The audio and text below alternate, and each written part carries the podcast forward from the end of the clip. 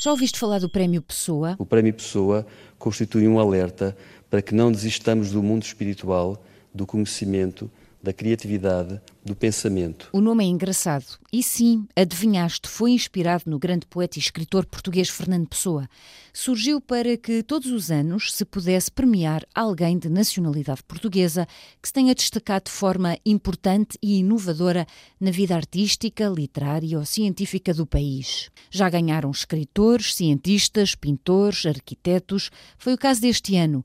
Ganhou Manuel Laires Mateus, um arquiteto com muito trabalho em Portugal e no estrangeiro, em França, por exemplo. E pronto, estou muito contente.